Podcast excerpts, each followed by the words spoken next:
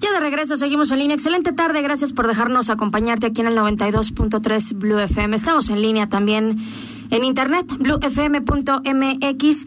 Y atención, hoy vamos a platicar de algo eh, sumamente interesante y ojalá haya oportunidad de replicar este mensaje acerca del trabajo preventivo de la violencia feminicida aquí en León, Guanajuato. Para eso está con nosotros eh, Mónica Maciel Méndez Morales. Ella es la directora general del Instituto Municipal de las Mujeres y precisamente hay un programa específico para ello. ¿Cómo estás, Mónica? Bienvenida. Hola, ¿qué tal, Iris? Un gusto estar aquí. Mira, nosotras eh, a partir de julio de 2017 comenzamos a implementar un programa justamente porque eh, habría eh, esta, esta parte importante de comenzar a hablar de la situación de violencia feminicida como la forma extrema de violencia de género contra las mujeres y que por supuesto trae como eh, antecedente las violaciones a derechos humanos de las mujeres a lo largo de los años, pero que eh, efectivamente cuando hablamos de violencia feminicida hablamos de homicidios y de otras formas extremas de violencia. Entonces, si bien es cierto, el Código Penal establece cuándo se da un feminicidio, ¿no? Cuando la víctima sea una mujer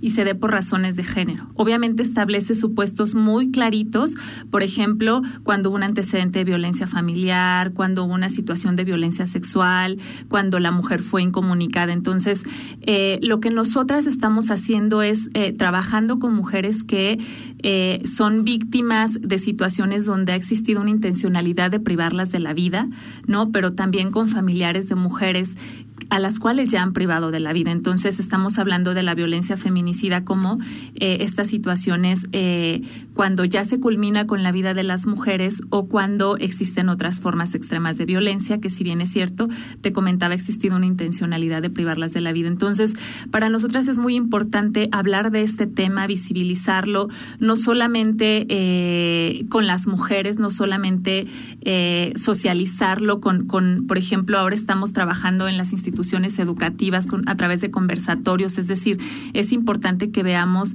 esta situación que trae muchísimos aristas inmersos y que efectivamente es una situación que, que tenemos que estar previniendo día con día, justamente para que eh, no haya más situaciones de violencia feminicida. ¿Qué son los conversatorios?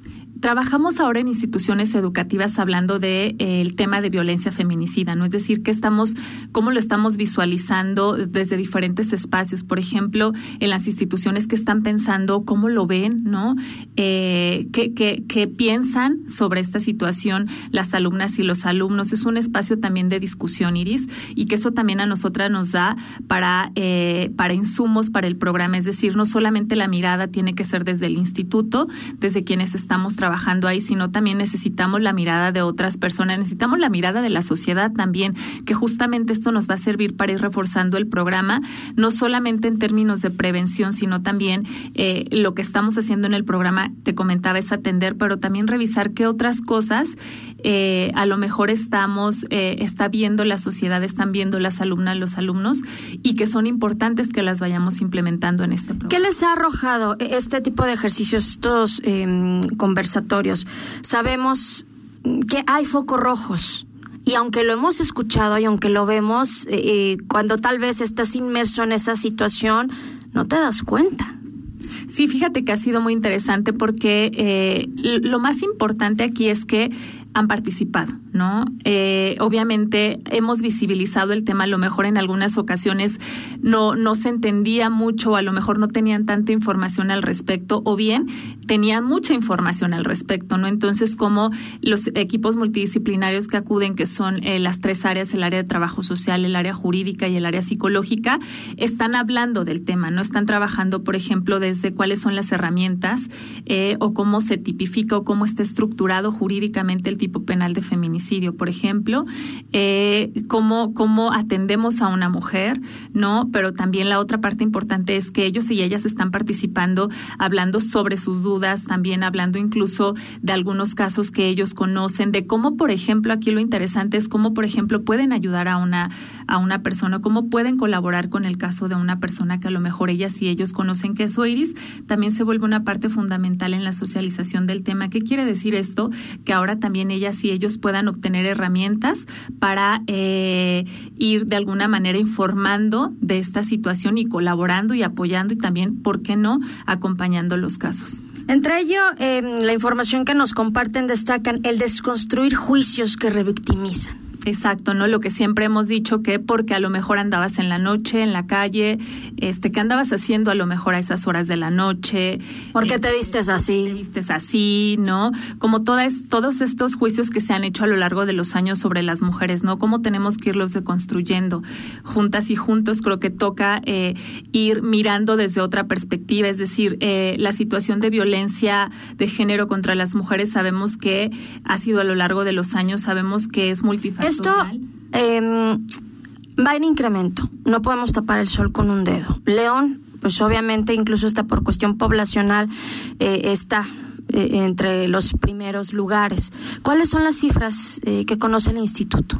Mira, Iris, eh, siempre lo hemos dicho también, un solo caso nos tiene que nos tiene que ocupar, ¿no? Un solo caso nos tiene que llevar a seguir generando acciones y por esa parte no, digamos que, que no estamos parando, al contrario, esta parte importante de seguir escuchando otras voces es para seguir incidiendo, no podemos parar, ¿no? Eh, eh, lo hemos dicho también, la situación de violencia no tiene horario, ¿no? En ese sentido, hay que seguir respondiendo nosotras hasta ahora con el monitoreo que tenemos de los medios de comunicación. Tenemos hasta ahora que son 20 eh, casos de homicidios de mujeres, obviamente a quien toca tipificar como homicidio, como feminicidio es a la Procuraduría, y hasta ahora tenemos 29 eh, casos donde se ha intentado privar de la vida a las mujeres. ¿En qué tiempo? Eh, en lo que va de este de este año, ¿no? En lo que va de este año, entonces, bueno, también al final del, del año tendremos los resultados, tendremos las estadísticas en relación al monitoreo de medios que nosotras hacemos, pero bueno, también la el secretario ejecutivo en su página también da los datos oficiales de eh, al final del año cómo termina la situación. Y es que aquí es donde destaca, lo hemos platicado en otras ocasiones, eh, por ejemplo, quizá de más de 300 casos que como homicidios dolosos a, mujeres, eh, solamente tipificaron como feminicidios cerca de 20 casos eh, por mencionar las cuestiones de los lineamientos. Ahora, eh, en una cuestión muy puntual y lo que refiere eh, exclusivamente este programa de prevención y atención a la violencia feminicida, ¿cuál es el impacto? ¿Cuál es ese acompañamiento? ¿Cuál es ese primer contacto que se tiene con las mujeres? Mira, yo creo que eh, aquí eh, mucho tiene que ver con la, el trabajo que hace el equipo multidisciplinario, es decir, desde el primer contacto que tenemos con las mujeres, que algo fundamental es no crear juicios de valor, ¿no? Siempre creemos en las mujeres y en ese sentido estamos acompañándolas, es decir, la parte importante es estarles informando pero sobre todo el acompañamiento, Iris, que implica que, por ejemplo, a veces las mujeres van teniendo dudas de qué, de sus procesos legales, cómo nosotras nos sentamos con ellas y les hablamos de los procesos legales, pero desde un lenguaje que entendemos, ¿no? Que entendemos las dos partes, que si bien es cierto, las mujeres también necesitan eh, entender la información, ¿no? Y nos toca a nosotras informarles con un lenguaje que sea muy digerible, ¿no? Que sea muy entendible para las mujeres y que de esta forma también ellas puedan tomar eh, decisiones eh, de manera mucho más autónoma, ¿no? Decisiones en qué sentido, en que si pongo la denuncia, ¿no? En que se inició un, tipo de juicio, lo que implica, eh, el que ellas también nos van compartiendo todas estas dudas, pero también nos van compartiendo mucha más información, ¿no? Y que eso también a nosotras nos ayuda para brindar una atención mucho más integral en el caso. Entonces creo que estas tres áreas son fundamentales y han contribuido, por supuesto, en la información, pero también en el acompañamiento y en esta otra parte de que también lo hemos dicho, eh, que nos toca hacer, ¿no? No nos toca acompañar a las mujeres, nos toca estar implementando acciones y que las mujeres sepan que en el Instituto Municipal de las Mujeres hoy estamos también realizando ese trabajo. Todo esto se va a manejar por una situación eh, de miedo. No sé, una mujer que es golpeada en casa. Tal vez no denuncio porque oye, después me va a ver peor pues igual y lo entamban tres horas, al rato lo sueltan, imagínate la tunda que me va a poner de regreso cuando no derive en una situación de muerte. Em, otra situación también, todo lo engorroso o lo revictimizante que resulta ser ir al Ministerio Público, llevar toda esta situación. Eh, eh, ¿cómo, ¿Cómo es todo, todo este acompañamiento de manera real? Eh, el miedo está, y tal vez por eso no se denuncia y tal vez por eso no se da esa primera alerta. Mira, Iris, eh, hay dos cosas importantes, es decir, las mujeres eh, una vez que nosotras les brindamos la información, las mujeres eh, deciden y les acompañamos en esta decisión en términos legales, es decir, si quieren interponer una denuncia, pero también si no quieren interponer una denuncia en ese momento, las mujeres les dejamos a ellas muy clarita esta parte de no importa si hoy no lo quieres hacer, ¿no? No importa si hoy no quieres poner la denuncia por esta situación de miedo, de, de otras circunstancias que ellas están viviendo, pero ahí entonces no podemos quedarnos nosotras así ¿no? ¿Qué necesitamos hacer? Buscar redes de apoyo para las mujeres, buscar redes familiares, cuáles son las redes que las mujeres tienen, buscar otras opciones, por ejemplo, espacios seguros para las mujeres, es decir, no podemos permitir que las mujeres regresen a ese espacio, porque entonces, ¿qué pasa? Se van a enfrentar a un riesgo mayor. ¿Qué se hace con estos espacios seguros? ¿Cuáles son estos espacios seguros? Nosotras ahora, bueno, tenemos, eh, estamos generando vínculos eh, con diferentes instituciones, pero también con organizaciones de la sociedad civil.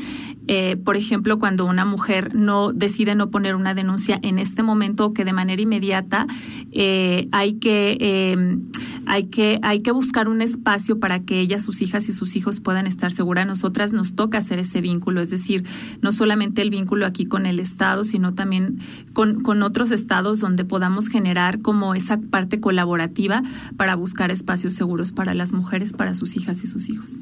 Eh, el tema es muy amplio, lamentablemente el tiempo es poco, pero sí eh, algo que mm, más allá de ponerlo hoy en la mesa, más allá de eh, transmitirlo en algunos minutos, que compartamos este tipo de información, cuáles son esos primeros contactos, esos teléfonos, ese apoyo, ese acompañamiento que se puede tener, el que la persona no se sienta sola y sobre todo sin miedo para no quedarse callada. Exacto, y en ese sentido tenemos que seguir incidiendo. Te comentaba hace ratito, no, no paramos, no podemos parar y tenemos que seguir implementando las acciones que, se, que sean necesarias en relación a los contextos que van viviendo las mujeres. Entonces tenemos los teléfonos del Instituto 712-2929. Estamos ubicadas en Avenida Olímpica 1603 en la colonia Agua Azul. Bueno, ahí tienen el dato. Ojalá que les sea eh, de utilidad. Si conocen a alguien que le pueda servir, pásenle, pásenle el dato. Es más, acompáñenla. ¿Por qué no? Vamos siendo más solidarios, vamos siendo más solidarias.